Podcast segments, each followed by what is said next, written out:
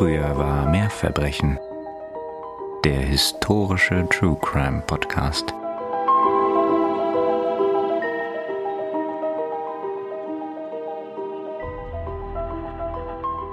Mit einem Seufzen blickt Lizzie von ihren handschriftlichen Notizen auf. Das Schreiben ihrer Memoiren ist auch in den besten Stunden nicht immer leicht. Zu nah, zu klar kehren all die Erinnerungen zu ihr zurück. Doch dieser Teil ist besonders schwer. Wie soll sie den Moment beschreiben? Diesen Abend am Feuer, nur sie und Louis, die Kinder schon sicher und warm in ihren Betten. Dass sie und ihr Mann ihre Träume miteinander teilten, war normal. Aber an diesem Abend war er von seiner neuen Idee so eingenommen gewesen, wie sie es nie zuvor erlebt hatte. Das war der Abend, der ihre aller Leben für immer veränderte. Bewegte Bilder sind die Zukunft, hatte er gesagt, und das wird die Welt verändern. Schon damals hatte er Pläne gemacht, hatte überlegt, wie es ihm gelingen könnte, flüchtige Momente für immer einzufangen. Jahre seines und ihres Lebens hatte er investiert und Großartiges geschafft. Das weiß sie genau. Doch am Ende war alles umsonst gewesen. Sie hatte ihn verloren und Louis war mit all seinen Träumen ohne jede Spur verschwunden. Mhm. Ich würde mich jetzt weit aus dem Fenster lehnen, wenn ich behaupten würde, ich wüsste, worum es geht. Also tue ich das mal lieber nicht. Ich habe so ein bisschen so ein Gefühl, oder wie man im Rheinland so schön sagt bei uns, ein Gefühl, wohin es gehen könnte, aber ich möchte mich noch nicht auf eine Vermutung einlassen. Nichtsdestotrotz freue ich mich sehr auf diese Folge und möchte alle, die uns hören, hiermit begrüßen bei Früher war mehr Verbrechen. Eurem historischen True Crime Podcast. ja, und auch von mir ein ganz, ganz herzliches Willkommen. Ich freue mich sehr. Und hier sind natürlich wie immer Nina. Und Katharina. Und heute haben wir eine ganz unglaublich spannende und interessante Geschichte vor uns. Sowohl wegen der ungewöhnlichen Lebensgeschichte, die dahinter steht, als auch wegen des ungeklärten Endes dieses Lebens. Denn mhm. Louis Le Prince verschwand nicht nur im ah. September 1890 spurlos, genau. Uh. Er ist auch der Erfinder der ersten funktionierenden Filmkamera der Weltgeschichte. Zumindest soweit wir wissen. Und filmte die ältesten heute bekannten Bewegtbilder der Welt. Ihr kennt ja unsere Begeisterung für die Geschichte mhm. der Fotografie und wir sind ja auch mhm. bekennende Filmnerds. Von daher wird das heute für uns natürlich eine tolle Gelegenheit, wieder mal ein bisschen tiefer einzusteigen in diese ganze Materie. Und ja, wie gesagt, das ist wirklich hochinteressant. Ich hoffe, ihr findet das auch. Oh, super. Also macht es euch gemütlich, entspannt euch, hoffentlich, oder macht Sport oder gärtnert oder was auch immer man mit uns auf den Ohren so macht. Wir genau. haben da schon die genau. unterschiedlichsten Rückmeldungen bekommen. Aber wie toll. Ich freue mich wirklich sehr auf diese Folge. Ja, ich bin auch total glücklich darüber, auch wenn das am Ende eine tragische Geschichte ist, hat sie doch auch so viel Positives und so viel Spannendes. Also ja, und zudem treffen wir auch noch einige wirklich sehr illustre historische Persönlichkeiten, zum Beispiel Thomas Edison oder Edward Muybridge. Also die beiden hätten zum Beispiel auch noch mal genug Stoff für eigene Episoden zu bieten. Da steckt also wirklich viel drin heute. Und umso dankbarer sind wir der lieben Susanne für den Fallwunsch. Also ganz liebe Grüße an dich, Susanne. Hoffentlich gefällt dir die Folge. Ja, also dann schreib uns doch unbedingt, Susanne, falls du das hier hörst. Und falls ihr das auch mal machen wollt und habt das vielleicht noch nicht getan, ihr wisst Bescheid, über unseren Instagram-Account könnt ihr uns kontaktieren und uns Feedback dalassen, aber natürlich auch Fallwünsche. Und das macht ihr ja schon sehr, sehr rege. Also herzlichen, herzlichen Dank. Und wenn ihr nicht über Instagram kommen wollt, dann könnt ihr auch über unsere E-Mail-Adresse mit uns kommunizieren. Die findet ihr genau wie alles andere, was ihr braucht, in der Folgenbeschreibung von dieser Folge. Und dort findet ihr natürlich auch den Link zu unserer kleinen Kaffeekasse, die uns das ermöglicht, dass wir diesen Podcast hier hosten können. Also ganz, ganz herzlichen Dank für alle, die uns darüber unterstützen und supporten. Genau, herzlichen Dank dafür. Und liebe Anja, ein ganz besonderer Gruß geht raus an dich. Ja. Und dann noch ein ganz kleiner Hinweis auf unsere nächste Lesung, nämlich am 26. April in Taufkirchen bei München.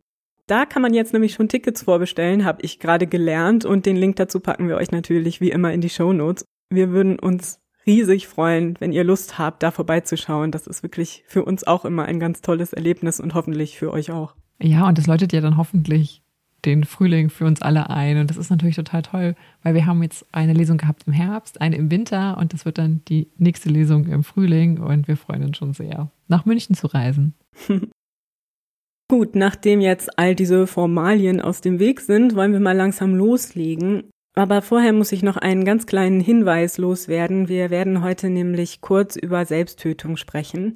Wenn das nichts für euch ist, dann hört vielleicht lieber eine andere Folge an oder habt jemanden dabei, mit dem ihr über das Gehörte sprechen könnt. Und dann möchte ich auch nochmal den obligatorischen Quellendisclaimer loswerden, denn viele der Gedanken und Gefühle der heute in dieser Geschichte vorkommenden Personen oder ihre Motive sind hauptsächlich überliefert aus privaten Dokumenten von Familienangehörigen oder dieser Person selbst. Und da muss man natürlich immer ein Stück weit vorsichtig sein. Also möchte ich euch wie immer einladen, da gerne selber nochmal durch die Show Notes zu schauen und euch ein eigenes Bild zu machen von dem, was ihr heute hier hört. Das ist heute sowieso ein Tipp, denn es ist unendlich spannend, was es da alles zu entdecken gibt. Wir beginnen unsere Geschichte am 16. September des Jahres 1890. Am Nachmittag jenes Tages besteigt der 49-jährige Louis Le Prince im ostfranzösischen Dijon, wo er seinen Bruder und dessen Familie besucht hatte, den Schnellzug nach Paris. Er möchte in der französischen Hauptstadt Freunde treffen und mit diesen gemeinsam nach England zurück. Von England aus möchte er dann zurück zu seiner Familie nach New York City reisen. Und in New York hat er Großes vor. Er möchte nämlich schon in wenigen Wochen seine Erfindung der Öffentlichkeit präsentieren. Eine Erfindung, der er Jahre, eigentlich Jahrzehnte seines Lebens gewidmet hatte. Nämlich die erste funktionierende Filmkamera der Welt und einen dazugehörigen Projektor, der diese Filme dann eben für die Öffentlichkeit abspielen kann. Aber zu dieser Vorführung sollte es nie kommen. Denn Louis Le Prince wird nie wieder gesehen, nachdem er in Dijon in den Zug steigt. Er verschwindet spurlos. Auch seine Familie kann keinerlei Hinweise auf den Verbleib von Louis finden, auch wenn sie wirklich alles versucht haben. Warum das so war, darüber werden wir später noch mehr hören. Es ist also von Anfang an ziemlich klar, dass die Geschichte tragisch ausgehen wird. Und trotzdem ist sie es wirklich wert, erzählt zu werden. Denn so wie der frühe Film erlaubt sie uns einen kurzen, etwas flimmerigen und nicht immer ganz eindeutigen Blick in eine längst vergangene Zeit, voller Wunder und Erfindergeist. Und sie zeigt auch sehr schön, dass Fortschritt und Innovation nie im luftleeren Raum stattfinden. Tatsächlich sind immer so viele Menschen an einzelnen Entwicklungen und Erfindungen beteiligt, dass es wert ist, einen genaueren Blick zu riskieren. Und wer am Ende dann auf dem Treppchen landet und in die Geschichtsbücher eingeht, hängt von so vielen Faktoren ab, die mit den Fähigkeiten Einzelner meist wenig zu tun haben. Zumindest wenn es darum geht, ob andere nicht ähnliche Fähigkeiten gehabt hätten oder ähnliche Ideen. Und dafür ist die Erfindung des Films wirklich ein sehr gutes Beispiel. Denn sie ist selbst so spannend wie ein Krimi. Besonders wenn einer, der vielleicht der Erste war, plötzlich verschwindet. Aber der Reihe nach. Louis-Aimé Augustin Le Prince wird am 28. August 1841 als Sohn von Louis Abraham Ambroise Le Prince, einem Major in der französischen Armee, und dessen Frau Elisabeth Marie-Antoinette Boulabert in Metz im Nordosten Frankreichs geboren. Er hat einen ein Jahr älteren Bruder, Albert, und als Militärfamilie geht es den Le Princes sehr gut. Außerdem ist auch Louis Mutter aus sehr wohlhabenden Verhältnissen und so leben sie in der komfortablen Mittelschicht und sind gut vernetzt. Zu den Freunden seiner Eltern gehört niemand anders als Louis de Guerre. Über den hatten wir ja schon mal gesprochen, denn der Herr hat ja die Daguerreotypie erfunden.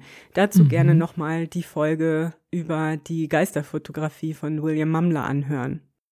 Die Familie besuchte Ger wohl im Laufe von Louis Kindheit mehrere Male, wird auch von ihm fotografiert und der Junge hat wohl auch die Möglichkeit, so ein bisschen in der Werkstatt des berühmten Fotografen herumzuschauen und da ein bisschen mitzuhelfen und so wird sein Interesse für die Fotografie geweckt.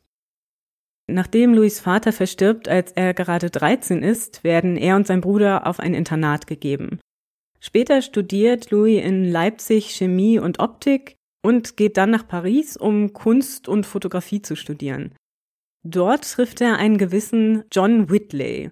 ein Engländer aus Leeds, der aus einer reichen industriellen Familie stammt. Und die beiden freunden sich an. John ist aber nicht alleine in Paris. Dort ist auch seine Schwester Sarah Elizabeth Whitley, genannt Lizzie. Sie ist eine begabte Künstlerin, studiert Bildhauerei und Keramik dort in Paris und lernt eben auf diesem Wege auch Louis Le Prince kennen und lieben. Also die beiden sollen wohl wirklich sofort Feuer und Flamme füreinander gewesen sein. Hm. So geht Louis 1867 mit den beiden Whitleys zurück nach England, nach Leeds, und beginnt eine Anstellung bei der Firma des Vaters der beiden, Whitley Partners. Das ist ein metallverarbeitender Betrieb, der vor allem Teile für Maschinen herstellt, zum Beispiel für die ja immer wichtiger werdende Eisenbahn. Und Joseph Whitley, der Vater der zwei, ist auch ein Erfinder und hält mehrere Patente. Er hat sehr viele dieser Bauteile selbst erfunden.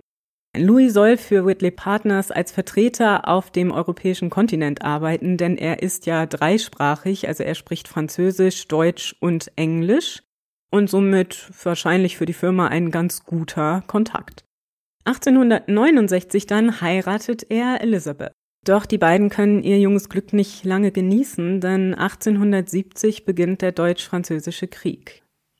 Louis reist nach Frankreich und holt dort seine Mutter ab, die er nach Leeds zu seiner Schwiegerfamilie bringt, damit sie dort in Sicherheit ist.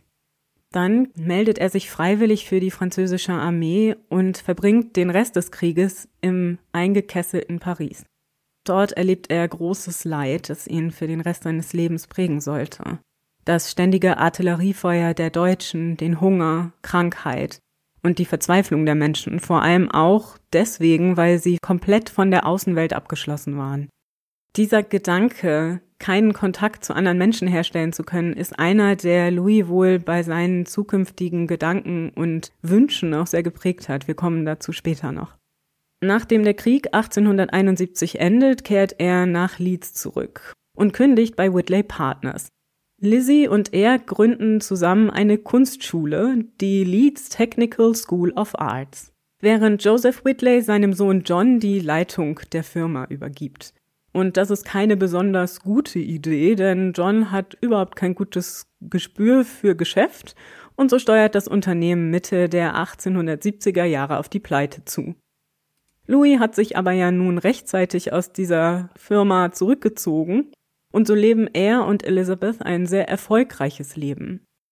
Sie unterrichten an ihrer Schule und experimentieren auch immer wieder mit Fototechnik.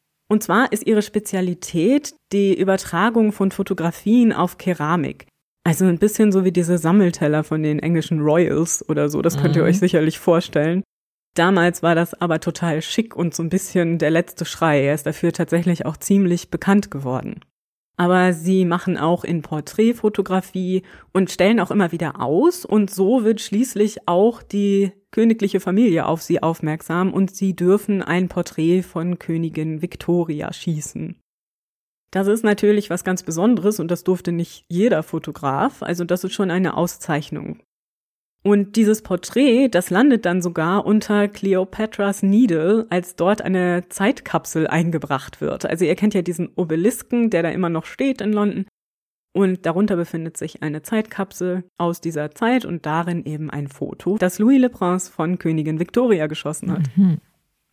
Ja, und während sie damit wirklich ziemlich gut beschäftigt sind, bekommen sie zwischen 1871 und 1880 auch noch sechs Kinder.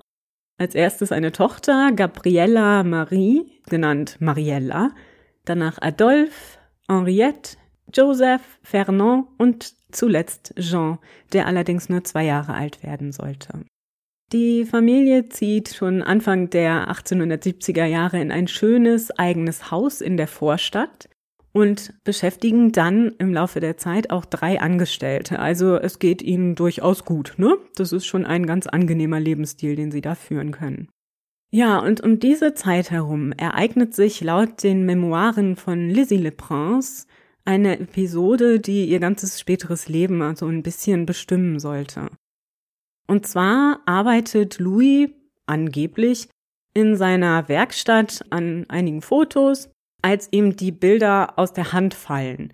Und er kann sie dann noch auffangen, aber in diesem kurzen Moment, in dem die Bilder so in der Luft sind, zwei Bilder, entsteht vor seinem Auge so diese Illusion von Bewegung. Wir können uns das ja vielleicht mhm. vorstellen. Ne? Also die sind so leicht in anderer Pose, werden bewegt. Und er hat in diesem Moment das, was seine Frau später als den Spark, also den Funken beschreiben sollte, der so seine Leidenschaft entfacht. An diesem Abend soll er ganz fasziniert seiner Frau davon erzählt haben und davon, dass er nun versuchen möchte, selber eine Methode zu entwickeln, bewegte Bilder einzufangen und für Menschen sichtbar zu machen. Also was wir heute als Film bezeichnen, das ist natürlich damals noch kein Begriff. Und tatsächlich auch noch kein Konzept, das man kennt. Also wir kennen ja alle Fotografien aus der damaligen Zeit. Dass sich jetzt ein Bewegtbild einstellt, das ist noch ein relativ neuer Gedanke. Obwohl der Gedanke bewegter Bilder an sich nicht unbedingt neu ist. Schon ab der frühen Neuzeit kennen wir ja solche Geschichten wie das Daumenkino oder die Laterna Magica oder auch das Zootrop, das es schon seit dem Anfang des 19. Jahrhunderts gibt. Gerade die Laterna Magica war im 19. Jahrhundert sogar ein sehr beliebtes Instrument sozusagen, und zwar äh, sowohl bei Schaustellern als auch im Hausgebrauch. Also die Leprances selbst hatten auch so ein Gerät. Eine Laterna Magica ist eigentlich nichts anderes als ein Gerät, das wie ein Diaprojektor Bilder an eine Wand wirft. Und dann kann man eben dadurch Geschichten erzählen, indem man diese Bilder immer wieder wechselt. Und dazu gibt es dann entweder Geschichten, die man vorlesen kann, oder man kann welche erfinden. Und man kann dann auch noch mit so besonderen Special Effects zum Beispiel das Wetter verändern auf diesen Bildern und so. Also das ist schon dieser Grundgedanke des sich gemeinsam etwas Ansehens und dabei eine Geschichte erzählens. Also das ist tatsächlich schon sehr beliebt. Wie gesagt, hatten die Leprances auch selbst so eine Laterna Magica zu Hause. Das war ein Geschenk von Joseph Whitley, also dem Großvater der Kinder gewesen. Und mhm. Louis weiß, wie sehr sie dieses Gerät lieben, also ist ihm dieser Gedanke gar nicht mal so fremd. Während Louis sich also diese Gedanken macht zu bewegten Bildern und dazu, wie er diese denn nun einfangen und vorführen kann, sind andere anderswo schon einen Schritt weiter. 1876 nämlich patentiert der Franzose Charles-Émile Reynaud sein Praxinoskop. Das ist eine Weiterentwicklung des Zootrops, das ich ja eben schon mal erwähnt hatte. Das ist im Grunde eine Trommel, an deren inneren Außenseite, also am Innenrand der Trommel entlang, sind Bilder und in der Mitte sind dann Spiegel in der gleichen Anzahl wie die Bilder. Wenn man von oben in diese Trommel hineinsieht auf einen der Spiegel und diese Trommel in der richtigen Geschwindigkeit dreht, dann wirkt es so, als wäre das ein bewegtes Bild, als würde sich diese Szene, diese Bilder bewegen. Mhm. Also ich werde euch zu all diesen Dingen einen Link unter die Folge packen, dann könnt ihr euch das auch anschauen. Man kann es aber sonst auch einfach in die Suchmaschine der Wahl eingeben und sich das mal genauer anschauen, wie das funktioniert, so ein Praxinoskop. Und Renault geht es dabei eigentlich um gemalte Bilder. Also er arbeitet streng genommen eigentlich an der Erfindung des Zeichentrickfilms. Mhm. In Amerika unterdessen gelingt einem ganz schillernden Vogel in der Geschichte des Films der nächste Schritt. Edward Muybridge ist ein britischer Fotograf, der jedoch schon seit den 1850er Jahren permanent in Amerika residiert und arbeitet. Eigentlich heißt der gute Edward Muggeridge, aber das klang ihm nicht angelsächsisch genug, also hat er sich einfach mal umbenannt. Das Edward jetzt schreibt man auch Edward, also wie in der angelsächsischen Form. Ein mhm. ganz interessanter Mensch. Er hatte sich auch mal eine Zeit lang Helios genannt, wie der Sonnengott. Hm. Wer nicht, ne? Genau. Nach einem schweren Unfall Anfang der 1860er Jahre schult der ehemalige Buchhändler auf Fotograf um und erwirbt sich rasch den Ruf als einer der besten der Branche. Und er hat auch wirklich beeindruckende Aufnahmen von Landschaften, vor allem des amerikanischen Westens gemacht und auch von den Indigenen, die dort leben. Und das sind teilweise die heute ältesten bekannten fotografischen Dokumentationen dieser diversen Stämme. Was natürlich heute rare Einblicke erlaubt, zum Beispiel in die Kleidung und den Schmuck der Menschen. 1874 dann erfährt Muybridge, dass seine Frau Flora eine Affäre mit einem gewissen Harry Larkins hat und nicht nur das. Auch der Sohn, der kurz zuvor geboren worden war, ist wohl das Resultat dieser Liaison. Schäumend vor Wut fährt Edward zu der Mine, in der Larkins arbeitet, und erschießt ihn vor aller Augen mit seinem Revolver. Hm. Ja, und obwohl er daraufhin verhaftet wird, muss er für den Mord nicht büßen. Denn man befindet seine Motive für nachvollziehbar und lässt ihn ziehen. Er ist damit der letzte Mensch in Kalifornien, der trotz unbestrittener Schuld in einem Mordfall freigesprochen wurde. Aber so sehr das auch in den Kontext unseres Podcasts passt, dieser Mord ist wahrscheinlich nicht der Grund, dass ihr den Namen Mybridge schon mal gehört haben könntet. Schon 1872 nämlich, zwei Jahre vor dem Mord, wird Mybridge, der ja einen exzellenten Ruf als Fotograf genießt, von Eisenbahnmagnat und Gouverneur von Kalifornien, Leland Stanford, damit beauftragt, eine wichtige Frage zu klären. Nämlich die, ob sich alle vier Hufe eines galoppierenden Pferdes jemals gleichzeitig in der Luft befinden. Das war nämlich damals tatsächlich unmöglich zu klären, denn die Bewegung des Pferdes ist schlicht viel zu schnell für das menschliche Auge, also wir können nicht sehen, ob das Pferd jemals mit allen vier Hufen gleichzeitig in der Luft ist. Stanford, der den Auftrag erteilt, ist ein ausgesprochener Pferdeliebhaber und hat selbst zig Rennpferde. Er ist nämlich auch einer der reichsten Menschen Amerikas überhaupt und so kann er es sich leisten, einen Fotografen wie Mybridge damit zu beauftragen, diese Frage ein für alle Mal aus der Welt zu schaffen. Mybridge macht sich also an die Arbeit und braucht erstmal unzählige Versuche, verschiedene Versuchsaufbaue und ganz viel gescheiterte Aufnahmen. Also zum Beispiel muss er einen komplett neuen Mechanismus für die Verschlusskappe entwickeln, also für die Öffnung der Blende, denn den Auslöser durch Menschenhand zu betätigen, wie es ja eigentlich üblich war, ist einfach viel zu langsam, um diese Einzelbewegungen des Pferdes einzufangen.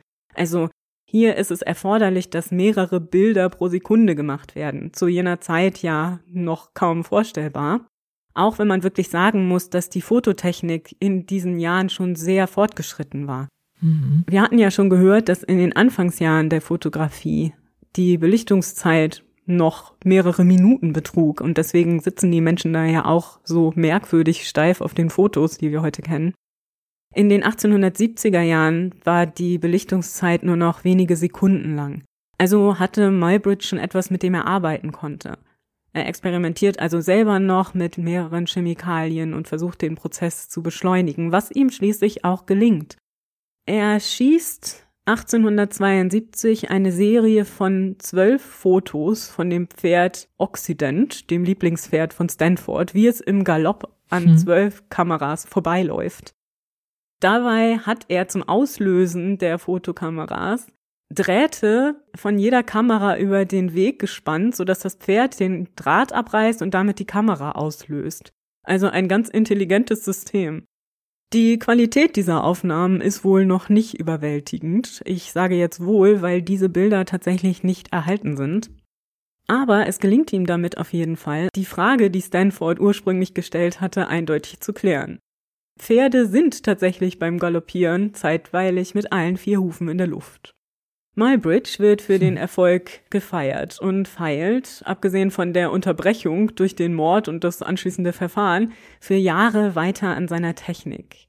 Seine Aufnahmen werden immer besser, so dass er bald Serien mit bis zu 24 Bildern schießen kann. Und da reden wir wirklich von Belichtungszeiten von Millisekunden, die diese Aufnahmen brauchen. Also das ist schon sehr beeindruckend für die damalige Zeit. Aber eben auch wichtig als Voraussetzung dafür, dass sowas wie Bewegtbild überhaupt jemals entstehen kann. Diese Aufnahmen präsentiert er dann ab 1880 mit Hilfe des von ihm persönlich erfundenen Zoopraxiskops einer begeisterten Öffentlichkeit. Und das funktioniert so, dass diese Bilder, die er geschossen hat, im Grunde auf ein Rad aufgetragen werden, transparent auf den Außenring eines Rades und dadurch dann ein Licht scheint, das diese Bilder an die Wand wirft. Das ist jetzt sehr vereinfacht ausgedrückt, aber so ungefähr kann man sich's vorstellen. Und dadurch werden die Einzelbilder natürlich an die Wand projiziert. Und wenn man das Rad in der richtigen Geschwindigkeit dreht, sieht es so aus, als würde das Pferd in diesem Fall eben dort vor den staunenden Augen der Zuschauenden galoppieren.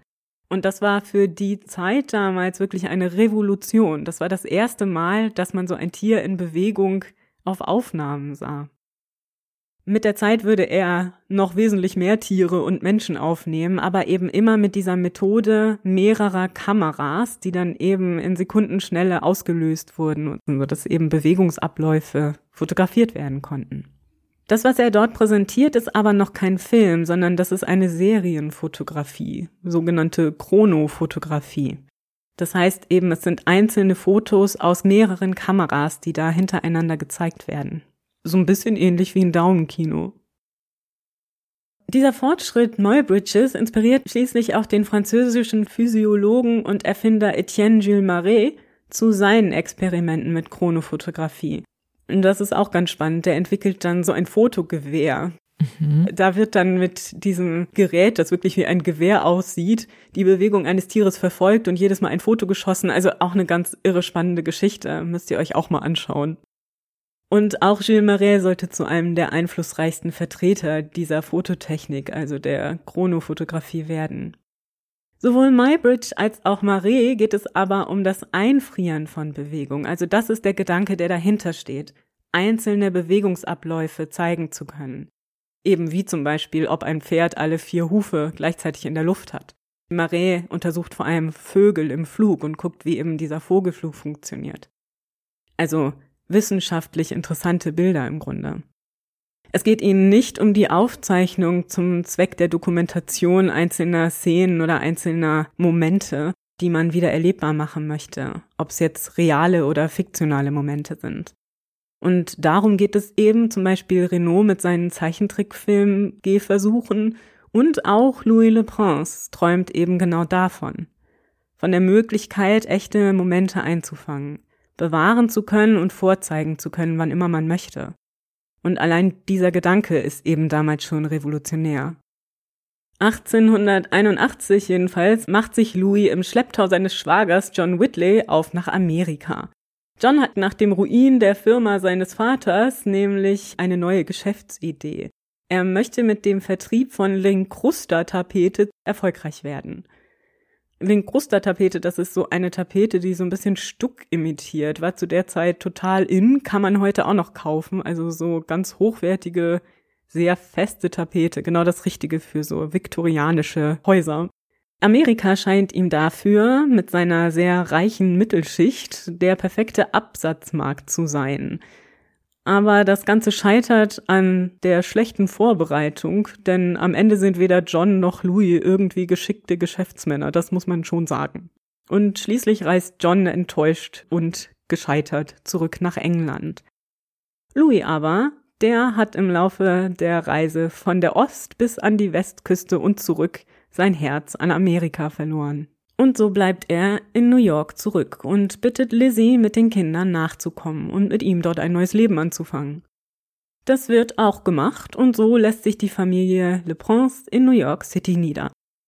Nach einer etwas holprigen Anfangszeit gelingt es den beiden auch hier wieder, sich ein sehr gutes Leben aufzubauen. Lizzie arbeitet sehr erfolgreich an einer Schule für gehörlose Kinder als Kunstlehrerin. So erfolgreich sogar, dass sie 1885 die Einladung erhält, an der Stanford University zu unterrichten. Ja, das ist der gleiche Stanford mit dem Pferdeversuch. Hm. Aber daraus wird leider nichts, denn Louis ist zu sehr auf seine Bemühungen fixiert, eine Filmkamera zu entwickeln und will New York nicht verlassen. Und das ist ein Umstand, der Lizzie bis an ihr Ende frustrieren sollte, was man ihren Memoiren entnehmen kann. Also sie ist da wirklich sehr bitter darüber, dass sie diese Möglichkeit für sich selbst nicht verwirklichen konnte, was man ja auch irgendwie verstehen kann. Louis selbst arbeitet zu jener Zeit als Manager von Panoramen. Das sind so riesige Darstellungen historischer Szenen, meistens, die an Wänden großer Seele angebracht sind, also auf Wände großer Seele gemalt sind, gerne runde Gebäude, so dass Menschen im Zentrum dieses Gebäudes stehen und sich dann diese Bilder nach und nach betrachten können. Und da wurde tatsächlich auch schon mit Tricks gearbeitet, zum Beispiel mit 3D-Effekten, dass manchmal so Figuren nochmal vorne drauf gebastelt wurden, so dass sie so ein bisschen stärker hervortraten oder eben auch mit Lichteffekten. Also auch da wurde schon viel getan, um dem Publikum was zu bieten. Und diese Gemeinschaftserfahrung ist eben auch etwas, das Louis aus dieser Zeit mitnimmt oder dass Louis zumindest in seinen Gedanken bestärkt. In jeder freien Minute arbeitete er aber in seiner Werkstatt im Hinterhaus der Gehörlosenschule an seiner Kamera. Und zwar zunächst an einer Lösung mit 16 Linsen. Das hat mit seinen Kenntnissen in der Optik zu tun. Wir hatten ja gehört, dass er das studiert hatte. Ihm ist nämlich bewusst, dass es mindestens 16 Bilder pro Sekunde braucht, um Bewegung für das menschliche Auge flüssig aussehen zu lassen. Seine Pläne, die schreiten auch immer weiter voran, nur je mehr Zeit und Geld er in diese Erfindung investiert, umso weniger bleibt für die Familie.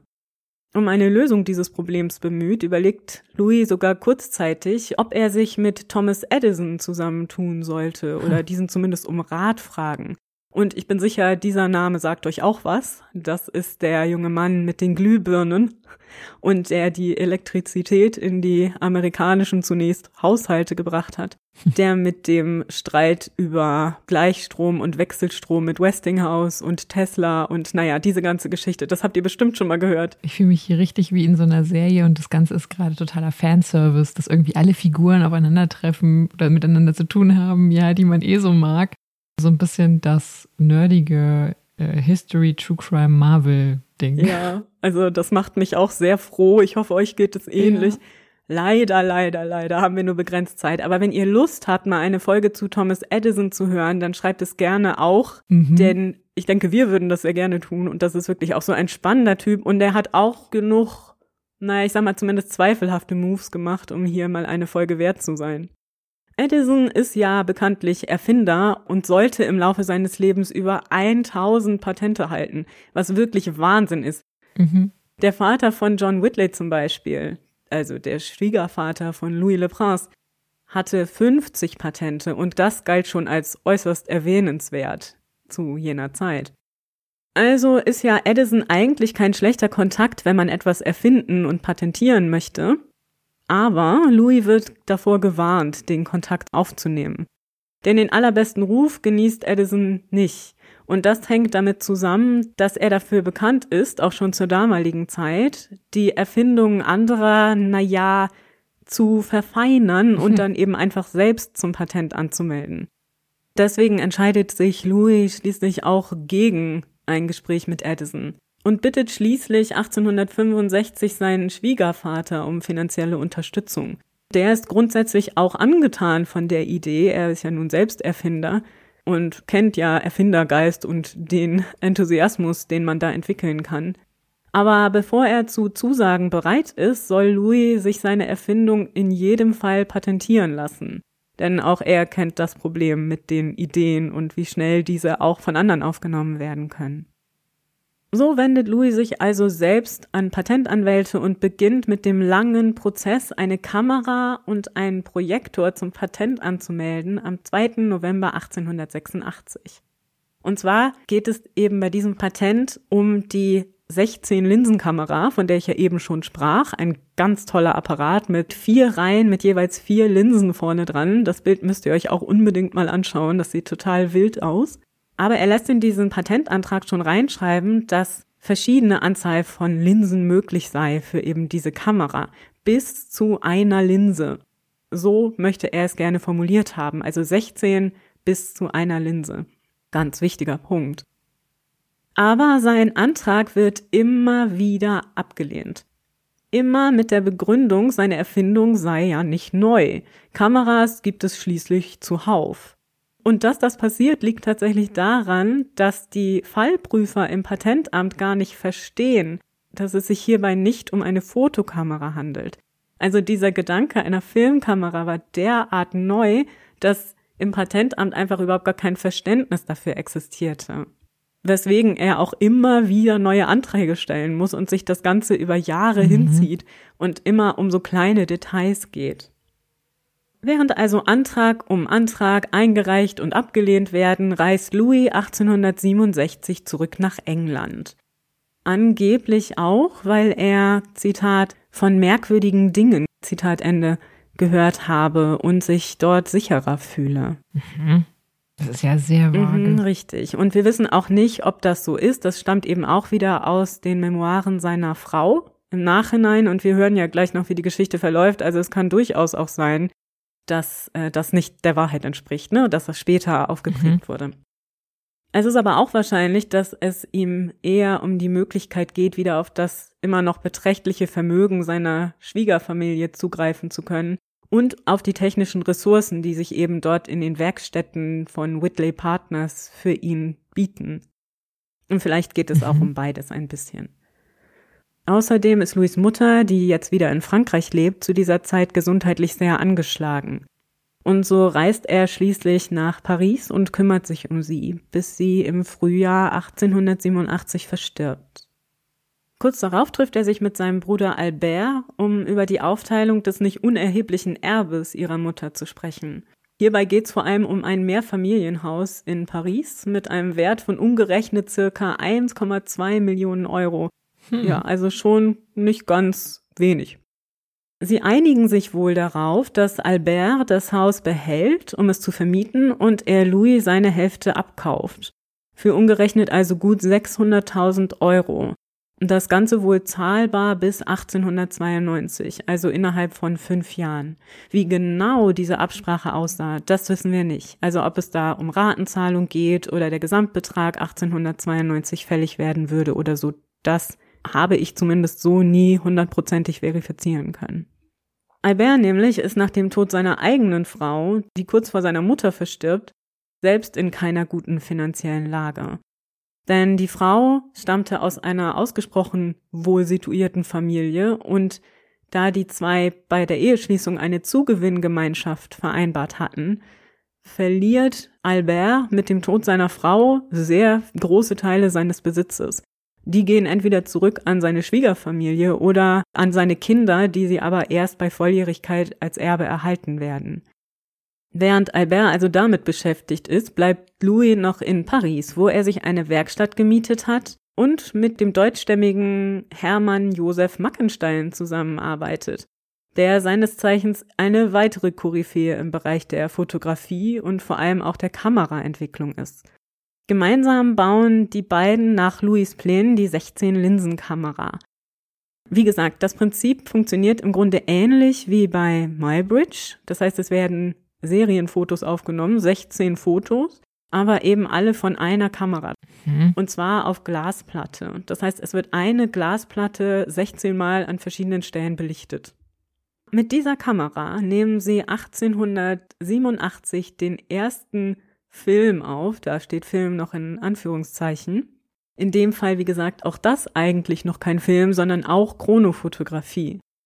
Das Werk nennt sich Man Walking Around a Corner, also Mann, der um die Ecke geht und ist, naja, knapp eine Sekunde lang, also nicht besonders lang, aber es hat schon Tiefe. Das heißt, man sieht, wie dieser Mann hinter der Wand hervorkommt und dann um die Ecke geht. Das ist, klingt für uns jetzt nicht besonders spektakulär, aber wenn man das vergleicht mit den Aufnahmen, die zum Beispiel Mybridge vorher gemacht hatte, das war ja immer nur in gerader Linie möglich gewesen, dank der ganzen Kameras. Vielleicht auch noch von vorne nach hinten, wo die Kameras dann von oben nach unten angeordnet waren. Mhm. Aber es hatte nie Tiefe gegeben in dieser Bewegung, sondern immer nur Eindimensionalität im Grunde. Und das ist schon etwas Neues, das hier das erste Mal gelingt. Auch dieses Filmchen könnt ihr euch gerne anschauen. Auch das werde ich euch verlinken. So ganz glücklich ist Louis mit dem Ergebnis aber nicht, denn aufgrund der 16 verschiedenen Linsen ist das Bild nicht gleichmäßig und springt noch hin und her, also das flackert ziemlich. Trotzdem schickt er Abzüge der Bilder zu Lizzie nach New York. Und späteren Beschreibungen zufolge gab es wohl auch noch andere Szenen, die zu diesem Zeitpunkt mit dieser Kamera gedreht wurden, aber die sind nicht mehr erhalten. Mit seiner Kamera im Gepäck und der jetzt gewachsenen Überzeugung, der einzig gangbare Weg ist die Aufnahme durch eine Einlinsenkamera, damit eben dieses Springen vermieden werden kann, kehrt Louis nach Leeds zurück und mietet sich dort eine Werkstatt, in der er mit zwei Assistenten an der Entwicklung seiner Einlinsenkamera arbeitet.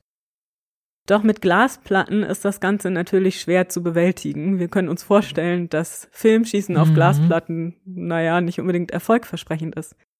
So ist sein nächster Schritt wieder dem Erfindergeist eines anderen zu verdanken. 1888 beginnt George Eastman in New York mit der Vermarktung des Papierfilms. also der Papierfilmrolle. Die ist schon 1884 von William Walker erfunden worden, aber Eastman perfektioniert das Ganze nochmal mit neuen Chemikalien, mit neuen Verfahren und möchte das verwenden in seiner ebenfalls von ihm erfundenen Fotokamera. Das ist eine Kamera, die relativ klein und handlich ist und von der Eastman möchte, dass eben jeder und alle sie verwenden können, relativ unkompliziert. Mhm. Das Ganze nennt er die Kodak-Kamera. Kurz zuvor, Anfang 1888, hatte Louis endlich sein Patent in Amerika erhalten, allerdings ohne den wichtigen Zusatz, dass auch eine einzelne Linse möglich sei. Das liegt wahrscheinlich daran, dass seine Patentanwälte einfach irgendwann die Nase voll hatten und dann eben zugestimmt hatten, dass man diese Klausel aus dem Patent herausnimmt, dass also nur eine Mehrfachlinsenkamera patentiert wird. Ob Louis damit einverstanden war, das können wir nicht mehr nachvollziehen. Aber wenn man seine Vehemenz in Bezug auf genau diesen Fakt bei seinen Patentanträgen in anderen Ländern bedenkt, dann glaube ich eigentlich fast nicht, dass er dem zugestimmt haben wird. Er beantragt nämlich nun auch Patente für seine Kameras in Belgien, Frankreich, Österreich, Ungarn, Italien und Großbritannien und bekommt sie auch. Kaum hört Louis nun also von George Eastmans Papierfilm, weiß er, die Lösung seiner Probleme naht. Er trifft dabei auf zahlreiche Schwierigkeiten. Zum Beispiel geht der Film gerne mal in Flammen auf, er rutscht in der Kamera herum. Also das ist alles nicht so einfach, das erstmal zum Funktionieren zu bringen. Doch spätestens im Oktober 1888 sind Louis und seine Mitarbeiter endlich soweit. Am 14. Oktober, nachdem man gemeinsam die Kirche besucht und zu Mittag gegessen hat, versammelt Louis seine Schwiegereltern Joseph und Sarah Whitley, Sarahs Freundin Annie Hartley und seinen 16-jährigen Sohn Adolph, der gerade aus Amerika zu Besuch ist, im Garten des Anwesens seiner Schwiegereltern in Roundhay, einem Vorort von Leeds. Dort dreht er den ältesten heute erhaltenen Film der Welt. Die gut zwei Sekunden, die bis heute erhalten sind, zeigen Joseph, Sarah, Annie und Adolph, wie sie im Garten herumlaufen. Also das Ganze wirkt wirklich so ein bisschen so, als hätte er einfach zu ihnen gesagt, bewegt euch mal irgendwie. Also Adolph läuft ziemlich schnell rum, seine Schwiegermutter, die geht so ein bisschen rückwärts und wackelt mit den Armen und die Annie Hartley ist zum Beispiel, finde ich persönlich ganz charmant, weil sie so total irritiert in die Kamera guckt und sich dann so wegdreht mhm. und nicht so richtig gefilmt werden will und so. Selbst das gab es schon beim ersten Film der Welt. Ja, ich habe mir das gerade mal äh, rausgesucht mhm. im Internet. Das ist wirklich sehr niedlich. Ja, ne? Und es ist wirklich auch beeindruckend, wie dieser Film schon aussieht. Es gibt auch noch einen zweiten kurzen Abschnitt von jenem Tag, der Adolf beim Akkordeonspielen zeigt.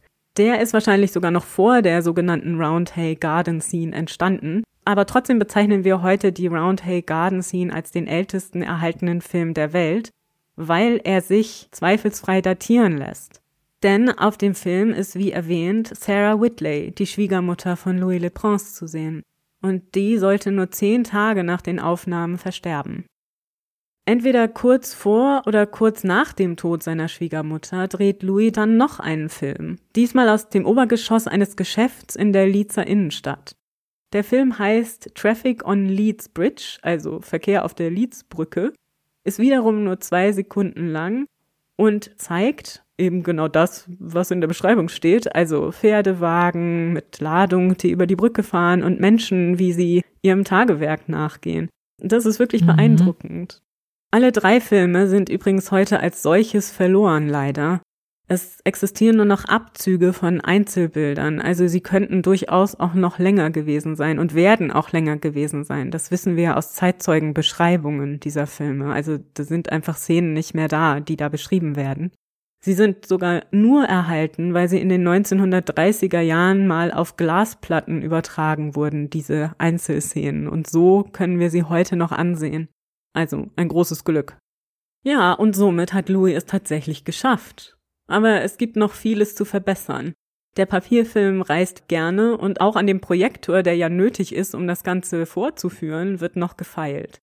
Als dann 1889 eine neue Innovation auf den Markt kommt, der Celluloid-Film. Dieses Plastik, also Celluloid, ist eigentlich schon Mitte des 19. Jahrhunderts entwickelt worden, aber man wusste gar nicht so richtig, was damit anzufangen. Man hat dann erstmal zum Beispiel Billardbälle daraus gemacht und Kinderspielzeug und so weiter. Aber so richtig wusste man nicht, wie man das verwenden sollte. Bis Hannibal Goodwin daraus schließlich einen Film für Fotokameras entwickelt. Und zwar nach dem Vorbild des Papierfilms. Also das funktioniert auf die gleiche Weise. Das wird eben auch mit entsprechenden Chemikalien bestrichen, mit Reagenzien und auf diese Weise wird eben dann auf Celluloid fotografiert. Dieser erste Celluloid-Film ist noch relativ steif und wird dann wiederum von George Eastman verbessert. Und diese verbesserte Variante, die 1889 auf den Markt kommt, ist ideal für Filmaufnahmen und ist ja auch für viele, viele Jahre das Mittel der Wahl. Mit diesem neuen Material experimentiert Louis weiter.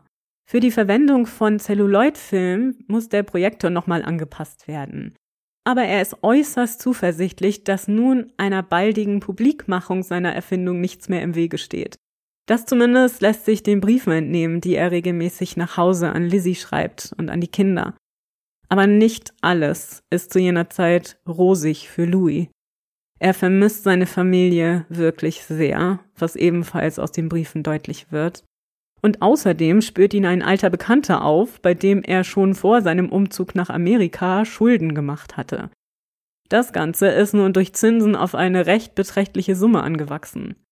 Louis wird deshalb vor Gericht bestellt, ignoriert die Vorladung aber prompt und zahlt stattdessen dem Herrn selbstständig unregelmäßig so mittlere bis kleine Summen, wahrscheinlich um ihn so ein bisschen friedlich zu stimmen, damit er ihn nicht wieder vor Gericht zerrt, aber so richtig bezahlen möchte oder kann er dann auch nicht.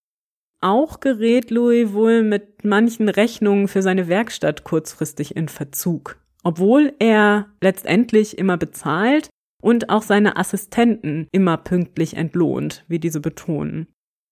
Es ist schon möglich, dass Louis Forschung ihn finanziell an eine Grenze getrieben haben, denn das Ganze muss wirklich unendlich teuer gewesen sein, selbst wenn er eigentlich finanziell auf guten Füßen stand. Und zu guter Letzt ist außerdem mittlerweile auch Thomas Edison an der Erfindung einer Filmkamera interessiert. Wenn auch eigentlich bisher nur mäßig. Er kann sich noch nicht so richtig vorstellen, dass sich das Ganze irgendwie durchsetzen würde. Trotzdem beauftragt er 1888, also als die Roundhay Garden Scene schon gedreht wurde, den jungen William Kennedy Laurie Dixon mit der Erfindung einer Filmkamera. Und der, also Dixon, würde 1889, also schon ein Jahr später, auch schon seinen ersten Film Monkey Shines drehen. Es ist aber noch ein ganz anderes System und auch wenn man sich diesen Film auch online ansehen kann, darauf kann man eigentlich so gut wie nichts erkennen. Das sind eigentlich nur Lichtflecke in Form eines Menschen, also da musste er nochmal ran an die Entwicklung. Ob Louis sich dessen bewusst war, also dass Edison nun auch an einer Filmkamera forschen ließ, ist äußerst fraglich und sehr unwahrscheinlich. Aber ihm wird schon klar gewesen sein, dass viele andere ebenfalls an einer funktionierenden Filmkamera arbeiten und an einem mhm. Projektor. Es war einfach die logische Weiterentwicklung der Fotografie zu jener Zeit. Also das bot sich einfach dermaßen an, gerade auch mit der Entwicklung des Celluloid-Films, dass es jetzt wirklich so ein bisschen so ein Wettlauf wird, wer als erster seine Kamera und seinen Projektor würde vorstellen können. Und deswegen plant Louis, seine Erfindung bereits 1890 in New York zu präsentieren. Er bittet Lizzie, alles dafür vorzubereiten und diese mietet daraufhin eine Villa, wo eben die Aufführungen stattfinden sollen und in der die Familie dann auch leben würde. Und man beginnt mit der Renovierung des Gebäudes. Mhm. Louis bucht eine Schiffspassage für sich und seinen mittlerweile schon recht gebrechlichen Schwiegervater Joseph Whitley bestellt speziell angefertigte Transportboxen für seine Kamera und den Projektor und hinterlässt letzte Anweisungen für seine Mitarbeiter.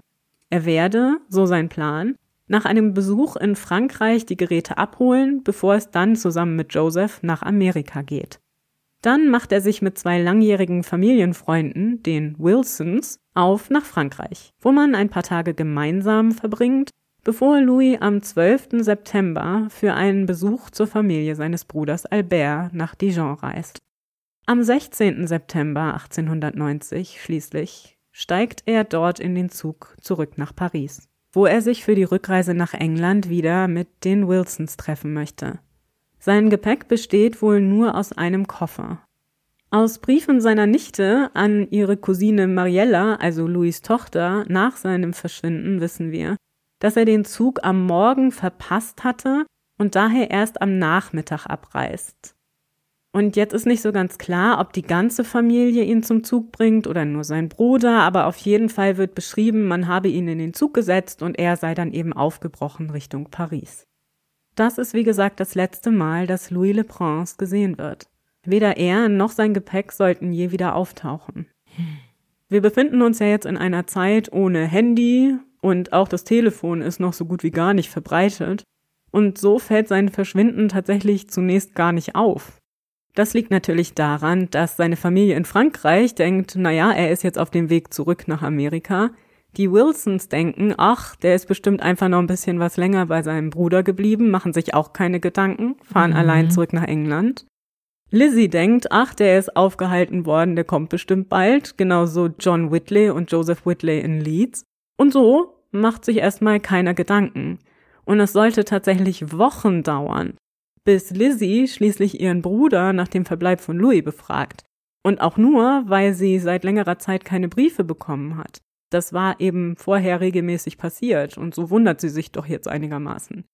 John Whitley, also Lizzies Bruder, kontaktiert dann wiederum die Wilsons, also die Freunde, mit denen Louis ja in Frankreich gewesen war. Die haben aber auch keine Ahnung, wo er steckt.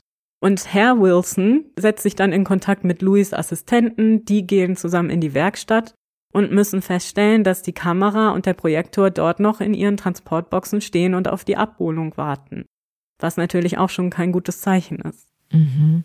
Unterdessen wird auch Albert in Frankreich kontaktiert, aber der sagt, äh, wieso, wir haben Louis doch in den Zug gesetzt, wieso ist der nicht angekommen? Albert kontaktiert angeblich die französische Polizei und ein Verfahren wird eingeleitet. Auch veröffentlicht er wohl Suchanzeigen in allen Zeitungen in Dijon und Paris. Doch natürlich ist so ein Verfahren von vornherein zum Scheitern verurteilt. Wir wissen ja, wie wichtig der Faktor Zeit in so einem Fall ist. Und hier sind wirklich Wochen vergangen. Mhm. Von daher ist es natürlich auch äußerst unwahrscheinlich, noch Menschen zu finden, die Louis im Zug gesehen hatten oder Menschen, die ihn irgendwie in Paris gesehen hatten oder irgendwas mhm. dergleichen. Ne? Also es waren wohl sieben Wochen vergangen, bis überhaupt erstmal Untersuchungen von der Familie eingeleitet wurden. Auch in New York und in Großbritannien werden jeweils Vermisstenanzeigen aufgegeben für Louis im Fall, dass er dort irgendwie wieder auftauchen sollte. Aber es findet sich keine Spur. So bleibt seiner Familie nichts außer verzweifelt zu hoffen, dass er vielleicht doch irgendwann von alleine wieder auftauchen sollte aber etwas anderes geschieht. Am 20. Mai 1891, acht Monate nach Louis Verschwinden, wird in Menlo Park, Edisons Laboratorien, hm. der erste Film öffentlich vorgestellt. Gedreht hat diesen auch nur ein paar Sekunden langen Film niemand anderer als William Dixon, den Edison drei Jahre zuvor beauftragt hatte, eine Filmkamera zu entwickeln. Der Film heißt Dixon Greeting und der ist schon von deutlich besserer Qualität als Monkey Shines. Die Kamera, die Dixon erfindet, der Kinetograph, verwendet ebenfalls Celluloidfilm. Für den Dixon zum stabileren Transport durch die Kamera die Perforation der Längsseite erfindet. Das ist ja heute auch ein ganz charakteristisches mhm. Merkmal von Celluloidfilm. Wenig später legt er sich auch auf eine Breite des Filmstreifens für seine Kamera von 35 Millimeter fest was noch heute als Normalfilm für Filmproduktion gilt. Wenn du nicht digital produzierst. Genau, für Filmproduktion mit Film. Anschauen kann sich die von dieser neuen Erfindung völlig begeisterte Öffentlichkeit Dixons Film und alle späteren für Edison von ihm produzierten Filme in einem Betrachtungsapparat, dem sogenannten Kinetoskop. Also das wird nicht projiziert, sondern du kannst das in so einem Schaukasten gucken. Mhm. Edison glaubt nämlich nicht an den Erfolg von Projektionen. Wie gesagt, er war gar nicht der Meinung, dass sich dieses Medium-Film durchsetzen würde. Und das führt später zu einem Zerwürfnis zwischen Edison und Dixon. Aber für den Moment läuft die Zusammenarbeit. Edison lässt für Dixon das erste Filmstudio der Welt, die Black Mariah, bauen. Übrigens Black Mariah nach dem Polizeiwagen der damaligen Zeit, so einem Kastenwagen in Schwarz, dem das Gebäude wohl sehr ähnlich sah. Diese Black Mariah ist auch wirklich beeindruckend, denn man konnte nicht nur das Dach des Gebäudes komplett öffnen, sondern man konnte das Gebäude auch um 360 Grad drehen, damit immer die bestmögliche Sonneneinstrahlung für die Filmaufnahmen vorhanden war. Also faszinierend, was man sich da hat einfallen lassen. Wem das alles aber gar nicht gefällt, das ist Lizzie LePrance. Aus ihrer Sicht ist Edisons neuester Coup viel zu dicht an Louis Erfindung, um ein Zufall sein zu können. Außerdem sieht sie Louis Patent verletzt. Wir haben ja schon gesehen, dass die Realität sehr viel komplexer ist als das, also dass ganz viele Menschen gleichzeitig an dieser mhm. Erfindung forschten. Aber in ihrer Trauer und in ihrer Verzweiflung kann Lizzie LePrance das nicht sehen und in dem Moment auch nicht verstehen. Sie möchte Edison zur Verantwortung ziehen und beginnt sogar zu glauben, er könne vielleicht was mit Louis Verschwinden zu tun gehabt haben. Doch ihr sind im Moment komplett die Hände gebunden.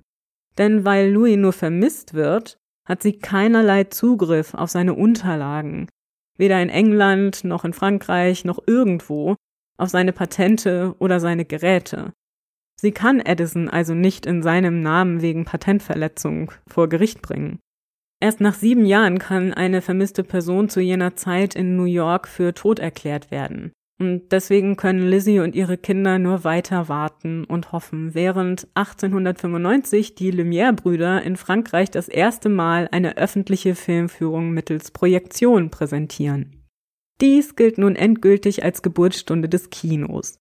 Nicht umsonst mutet der Name des Gerätes der Lumières, das ist nämlich gleichzeitig eine Kamera, ein Kopierer und ein Projektor, sehr vertraut an. Er heißt Cinematograph. In Amerika überwerfen sich Edison und Dixon endgültig und letzterer gründet mit anderen Pionieren des Films die American Mutoscope Company, die mit einer leicht veränderten Kamera, dem Mutoscope, Filme produziert und sie mit dem Biograph-Projektor nun ebenfalls öffentlich vorführt.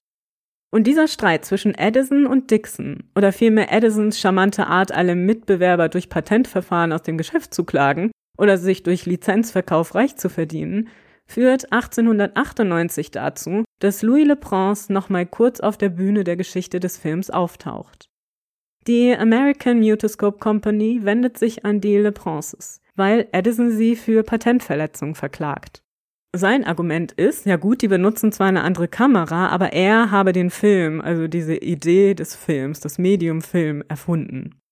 Bei ihren Nachforschungen vor dem Verfahren stoßen sie auf das Patent von Louis Le Prince für seine Filmkamera.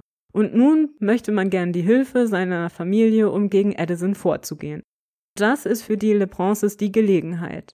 Obwohl Louis 1897 offiziell für tot erklärt worden war und man somit Zugriff auf all seine Unterlagen hatte, hätten die Le Princes allein nie die Möglichkeit gehabt, sich gegen Edison und seine Entourage von Patentanwälten durchzusetzen. Aber nun bietet sich vielleicht doch noch eine Chance. Louis Sohn Adolf, mittlerweile 26 Jahre alt, nimmt sich der Aufgabe an. Er reist nach England und holt von allen, die dort mit Louis Erfindung zu tun gehabt hatten, beglaubigte Aussagen zur Funktionsfähigkeit der Kamera und des Projektors und deren Entstehungsgeschichte ein. Er nimmt alles mit, was nicht ohnehin schon nach New York verschifft worden war, und kehrt nach Amerika zurück, wo er auf Seiten der American Mutoscope Company vor Gericht aussagt. Doch das Ganze läuft nicht so, wie es sich die Familie erhofft hatte. Beide Seiten haben kein Interesse daran, Louis als Erfinder des Films anzuerkennen. Und so wird Adolf zwar angehört, aber die Errungenschaften seines Vaters von beiden Parteien kleingeredet und er wird auch von der American Mutoscope Verteidigung angegriffen und vorgeführt. Zu einem Überfluss bekommt Edison am Ende auch noch recht, auch wenn die Entscheidung später aufgehoben werden sollte. Insgesamt würde sich daraus ein regelrechter Prozessmarathon entwickeln, an dessen Ende Edison nur deshalb Recht bekommt, weil er im Grunde Patentbetrug begeht, zumindest wahrscheinlich. Aber Adolf erlebt all das nicht mehr. Kurze Zeit nach der schrecklichen Erfahrung, die er vor Gericht machen musste, stirbt er auf einem Jagdausflug durch einen Schuss aus seiner eigenen Waffe. Ob es sich dabei um einen Unfall oder Selbsttötung gehandelt hat, ist heute nicht mehr zu klären. Edison sollte nach dem schließlich gewonnenen Verfahren das Filmgeschäft lange dominieren und viele andere Filmpioniere aus dem Geschäft drängen. Sein Edison Trust verlangt hohe Lizenzgebühren von allen, die Filme drehen oder vorführen wollen. So entschließen sich 1910 schließlich einige Filmschaffende, die nicht mehr bereit sind, sich von Edison erpressen zu lassen. Da wurden wirklich auch schon mal Schlägertrupps losgeschickt, wenn nicht gezahlt wurde. Ihre Produktion nach Kalifornien zu verlegen, wo das Patentrecht zu jener Zeit sehr lax durchgesetzt wird. Sie finden auch den perfekten Ort für ihre Unternehmung. Den kleinen Ort Hollywood bei Los Angeles. Louis Le Prince aber spielt hierbei schon lange keine Rolle mehr. Und das wohl hauptsächlich, weil er 1890 spurlos verschwand und seine Erfindung so nie an die Öffentlichkeit gelangen konnte. Aber die Frage bleibt natürlich, was mit ihm geschehen sein mag. Mhm. Und dazu gibt es mehrere Theorien. Eine ist, dass Louis vielleicht Selbsttötung begangen haben könnte. Aber weshalb?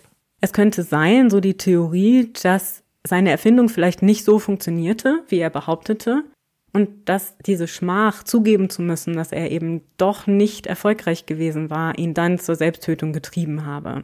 Aber das Problem mit dieser Theorie ist ja, dass wir wissen, dass sein Gerät funktioniert hat. Also ich meine, wir haben ja seine Filme. Mhm. Es könnte zwar sein, dass der Projektor nicht funktioniert hat, aber auch dazu gibt es andere Aussagen. So hat er den Film wohl mal in Paris, zwar im sehr kleinen Kreis, aber wohl vorgeführt. Auch dazu gibt es bestätigte Aussagen. Also seine Erfindung hat funktioniert. Er hatte also nicht versagt. Und das kann nicht der Grund gewesen sein, warum er sich vielleicht selbst hätte töten wollen. Und in die gleiche Kerbe schlägt eigentlich auch schon die zweite Theorie, was mit ihm geschehen sein könnte, nämlich dass er freiwillig davongelaufen ist, also irgendwo ein neues Leben anfangen wollte. Ich weiß nicht, wie es dir geht, aber das halte ich auch für vollkommen ausgeschlossen. Mhm. Er war ja ganz kurz vor seinem großen Durchbruch. Sein Lebenstraum sollte quasi wahr werden das glaube ich wirklich nicht, dass er zu diesem Zeitpunkt gesagt hätte, ja, macht's gut, ich laufe davon, ich melde mich nie wieder. Außerdem war er auch sehr eng mit seiner Familie. Also das war wirklich ein sehr liebevolles ja, Verhältnis. Ne? Also auch das halte ich für unwahrscheinlich, dass er das getan hätte. Obwohl man da immer wieder auch diese Schulden, die er ja da hatte in England anführt und sagt, na ja, Vielleicht wollte er vor den Schulden davonlaufen, vielleicht musste er da irgendwie sich verstecken, wollte sich verstecken. Aber auch das ist ja sehr unwahrscheinlich, denn es gab ja auch immer noch dieses ausstehende Erbe von seiner Mutter. Also das ist ihm wohl nie voll gezahlt worden. Das können wir auch Briefen entnehmen, die John Whitley später an Lizzie LePrince schreibt. Also er hätte ja Geld gehabt, das kommt. Und vor allem, wenn er seine Kamera öffentlich gemacht hätte dann hätte er ja mit dieser Erfindung Geld verdienen können. Also das ist ja dann noch unwahrscheinlicher, dass er aus Geldgründen ausgerechnet in diesem Moment, ja, ja. wo das endlich Geld bringen würde, dann verschwindet. Also ich weiß nicht, ich halte das nicht für sehr wahrscheinlich. Ja, und die spektakulärste Theorie, die man auch immer wieder hört, ist, dass tatsächlich Edison was zu tun gehabt haben könnte mit Louis Le Princes Verschwinden. Also, dass Edison gerne der Erfinder des Films sein wollte und dann dafür gesorgt hat, dass Louis Le Prince verschwindet. Aber auch das halte ich für sehr unwahrscheinlich, denn Edison ist, auch wenn er vielleicht kein sehr sympathischer Typ gewesen sein mag, glaube ich, kein Mörder. Dafür haben wir keinerlei Anhaltspunkt, das zu glauben. Auch keiner, der einen Mord beauftragt, also ich glaube, so weit wäre er nicht gegangen. Und dem zugrunde liegt ja im Grunde die von Lizzie LePrince direkt nach dem Verschwinden beziehungsweise nach der Veröffentlichung von Edisons erstem Film angenommene Schuld Edisons. Ne? Also die Familie glaubte wirklich für lange Zeit, dass Edison hinter dem Verschwinden von Louis steckt. Weil man natürlich sehr bitter war oder sehr enttäuscht darüber, dass jetzt jemand anders mit dieser Erfindung an die Öffentlichkeit gegangen war und dachte, dass es sich dabei um eine gestohlene Idee handelt. Also, dass die Kamera, die dort benutzt wurde, im Grunde die Kamera ist, die Louis entwickelt hat. Dass Edison die Pläne von Louis gestohlen hat und dann selbst gebaut. Aber das stimmt ja nicht. Die Kamera, die Dixon verwendet, ja, ist eine andere Kamera. Also die ist anders gebaut. Die funktioniert anders. Das ist eben seine Erfindung. Ja. Und damit ist das Motiv halt ausgehebelt, ne? Genau. Und wir wissen ja auch, dass Dixon schon seit den 1888er Jahren an einer Kamera arbeitete. Also es hat eigentlich keinen Grund für Edison gegeben, Louis Le Prince aus dem Weg zu räumen.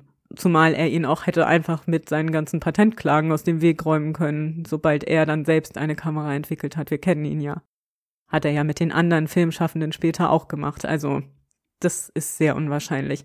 Und solltet ihr mal irgendwo gehört haben, dass das Tagebuch von Edison gefunden worden sei und dass darin stünde, dass Edison Le Prince ermordet habe, das ist mit hundertprozentiger Wahrscheinlichkeit ein Hoax. Deswegen will ich dem hier auch gar nicht viel Raum geben. Also an dieser Stelle gilt, wie so oft, wenn ich einen Mord in Auftrag gebe, dann schreibe ich das nicht in mein Tagebuch und schon gar nicht so unmissverständlich, wie das angeblich in diesem Schriftstück der Fall war.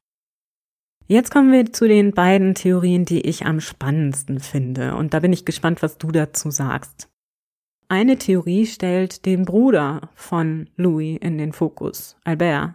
Denn am Ende wissen wir eigentlich vielleicht nur durch seine Aussage, dass Louis an diesem Tag in den Zug gestiegen ist. Zumindest kann das sein. Es kommt darauf an, was wir nun annehmen, ob er allein war oder die Familie dabei war. Aber in jedem Fall ist es so, dass er ein Motiv gehabt hätte, das zu tun, nämlich eben dieses Erbe, dieses Geld, das er seinem Bruder noch geschuldet hatte. Was spannend an dieser Sache ist, ist, dass er ja behauptet hatte, er hätte in Frankreich dieses Polizeiverfahren angestrengt und er hätte überall diese Suchanzeigen aufgegeben und so weiter. Aber das ist zumindest fraglich, ob er das wirklich getan hat. Mitte der 1890er Jahre reist Lizzie nach Paris, um dort selbst Erkundigungen einzuholen, wie die Suche verläuft und wie das Verfahren steht. Dort bei der Polizei wird ihr gesagt, dass dort kein Verfahren anhängig ist über den vermissten Fall Louis Le Prince. Hm. Das kann verschiedene Gründe haben. Das kann auch damit zusammenhängen, dass vielleicht da Personal gewechselt hatte und so weiter. Aber der Kommissar, der angeblich dafür verantwortlich gewesen sein soll, laut der Aussage Alberts, der arbeitet gar nicht mehr da, der ist wohl schon lange in Rente. Wie lange, weiß ich auch nicht genau, aber der ist auf jeden Fall nicht mehr bei der Polizei. Und auch diese Vermisstenanzeigen, die er angeblich geschaltet hat in den Zeitungen, die lassen sich nicht mehr finden. Keine einzige. Und das ist schon ungewöhnlich. Also, wenn er wirklich in so vielen Zeitungen Vermisstenanzeigen geschaltet haben will, müssten davon zumindest einige heute noch findbar sein in den Archiven und das sind sie nicht. Also zumindest fragwürdig. Hm? Mhm. Es sind auch keine Unterlagen über den vermissten Fall auf uns gekommen. Das heißt, wir können heute das nicht mehr aus Polizeisicht nachvollziehen. Das muss aber nicht heißen, dass es nie ein Verfahren gab, denn wie so oft sind die Unterlagen der Polizei aus jener Zeit auch zerstört worden. Das kennen wir ja auch aus anderen Fällen. Wir haben also vielleicht auch einfach nur eben das Material nicht mehr. Aber vielleicht ist es dazu gekommen. Wir können es nicht sagen.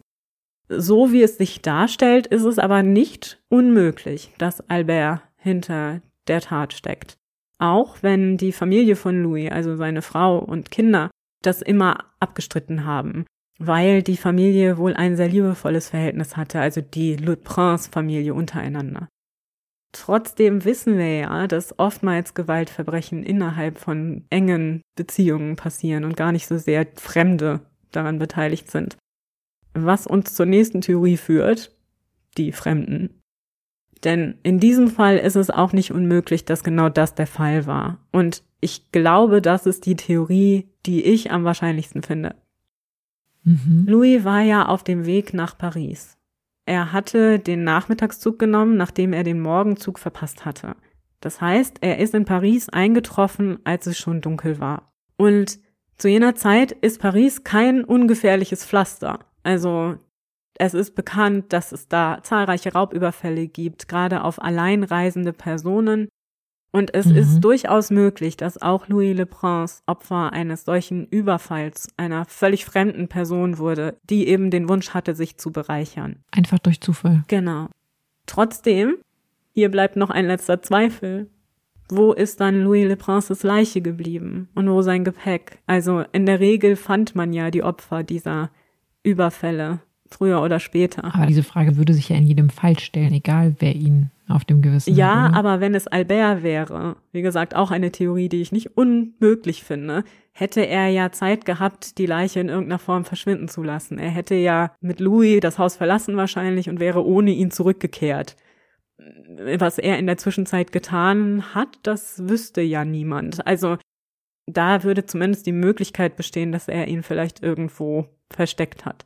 Aber das Gleiche gilt natürlich in Wahrheit auch für diese Banden in Paris. Also. Ja, und es kann ja auch wirklich nur Zufall sein, dass man die Leiche nicht gefunden hat. Mhm. Also, dass es am Ende des Tages ein Gewässer war, wo man die Leiche hat so verschwinden lassen, dass sie nicht gefunden wurde. Oder halt so viele Jahre später, dass man sie nicht mehr identifizieren konnte. Oder diverse Tiere, die da helfen können, sei es in der freien Natur oder, weiß ich nicht. Ich erinnere mich hier nur an Schweine aus diversen Kriminalfilmen und Fällen. Also von daher, ich glaube, es war am Ende vielleicht tatsächlich einfach nur total viel Pech und halt Zufälle, die dazu führten, dass das dann am Ende so ein Enigma wurde. Und es hier einfach nur wirklich, glaube ich, tatsächlich auch Zufall war, dass er ein Opfer wurde von einer Bande, die gar nicht wusste, mit wem sie es da zu tun hatten. Ja, das glaube ich auch. Das ist einfach die wahrscheinlichste Lösung, eben auch vor dem Hintergrund der damaligen Zeit. Und es wird immer so viel hineingeheimst in das Ganze, ne? Er sei aus einem Zug verschwunden, aber das ist ja gar nicht der Fall. Er muss ja nicht aus dem Zug verschwunden sein. Es waren sieben Wochen zwischen seinem Verschwinden Ja. und der Untersuchung. Dass sich da keiner erinnert, finde ich nicht so unwahrscheinlich. Ja, und wissen wir denn, ob die alle befragt wurden im Nachhinein? Und das war dann ja Wochen später. Nein. Nein, die wurden nicht befragt, denn man wusste ja auch gar nicht, wer in diesem Zug saß. Also, Und die haben im Zweifelsfall ja nichts davon mitbekommen, weil es ja nicht die sozialen Medien gab oder eine Mediendurchdringung, wie wir sie heute haben. Also von daher, genau. Und wir wissen ja, dass es nicht in der Zeitung zum Beispiel abgefragt wurde. Also es gab keine Anfragen nach Zeugenaussagen oder sowas in den Zeitungen. Das hätte man ja eben wieder heute nachvollziehen können. Die Archive sind ja vorhanden. ja, Ja, und alles in allem wird es wahrscheinlich wirklich Zufall gewesen sein, dass das Ganze so ausgehen musste. Natürlich ein tragischer Zufall und fürchterlich traurig, vor allem für die Familie. ja. Aber ich finde, dass es am Ende eine sehr interessante Lebensgeschichte bleibt. Aber ja, wie gesagt, der Fall ist auf jeden Fall tragisch, weil er eben am Ende auch seine Familie für immer traumatisiert hat. Also ich Mhm. hatte jetzt auch gar nicht erwähnt, ein Sohn von ihm ist dann auch noch psychisch krank geworden und hat den Rest seines Lebens in einer Institution verbringen müssen. Im Grunde hat die Familie sich nie davon erholt. Also die waren eigentlich Mhm. immer damit beschäftigt, dieses vermeintliche Unrecht gegen ihren Vater, ihren Mann aufklären zu wollen. Aber ja, für sie war er, egal wie viel Einfluss er hatte oder hätte haben können auf die Entwicklung des Films, immer der Vater des Films und letzten Endes des Kinos. Übrigens befinden sich die drei ältesten Filme der Welt zusammen mit den Kameras von Louis Le Prince heute im National Science and Media Museum in Bradford in England. Und ich finde so als Abschluss auch noch vielleicht ganz schön den Gedanken, dass Louis sich sicher nie hätte träumen lassen, dass heute Millionen von Menschen seine Filme sehen. Und wie sehr sich seine Idee weiterentwickeln würde, also welche Relevanz Film erlangen sollte auf der Welt und wie recht er hatte. Ja, und damit bin ich am Ende des heutigen Falls und hoffe, es hat euch gefallen. Ihr fandet die Geschichte genauso faszinierend wie ich. Und jetzt bin ich gespannt, was uns denn nächste Woche erwartet. du meinst nächste Folge in zwei Wochen. Ja, das ist mein Aktionismus. Nein, also ich möchte bitte schon äh, in Vertretung für alle, die uns zuhören, die jetzt hier nicht vis-à-vis mit Nina sitzen wie ich, vielen, vielen Dank sagen für diese sehr, sehr spannende Geschichte, die ich unglaublich nicht nur atmosphärisch finde, sondern natürlich auch ein riesiges Rätsel ist. Ähm, noch als wirkliche Empfehlung zum Schauen, wer so ein bisschen in diese Zeiten eintauchen möchte, ist Prestige von Christopher Nolan und auch Hugo Cabret von Martin Scorsese. Viele sagen, es ist nicht sein bester Film. Es ist vermutlich auch nicht sein bester Film, aber ehrlich gesagt mag ich ihn doch gerne und kann ihn sehr empfehlen, obwohl er jetzt hier im Mittelpunkt die Brüder Lumière hat. Aber für jeden, der diese äh, Aufbruchsstimmung dieser Phase, dieser Zeit in der Filmindustrie so ein bisschen nachspüren möchte, kann ich diesen Film sehr ans Herz legen und danke dir sehr, dass du es heute uns mit diesem Fall so entgegengebracht hast und das Leben von Louis Le Prince präsentiert hast. Lange Rede, kurzer Sinn, denn ich kann tatsächlich noch nicht sagen, worum es in der nächsten Folge gehen wird. Ach, du weißt ja, wir mögen das ja auch gerne mit so ein bisschen Spannung. Ich konnte das ja letztes Mal auch noch nicht sagen. Und in jedem Fall freue ich mich sehr darauf, dann hier in zwei Wochen wieder mit dir zu sprechen. Und mit euch allen da draußen natürlich auch. Wir hören uns dann ganz bald wieder hier bei Früher war mehr Verbrechen. Eurem historischen True Crime Podcast.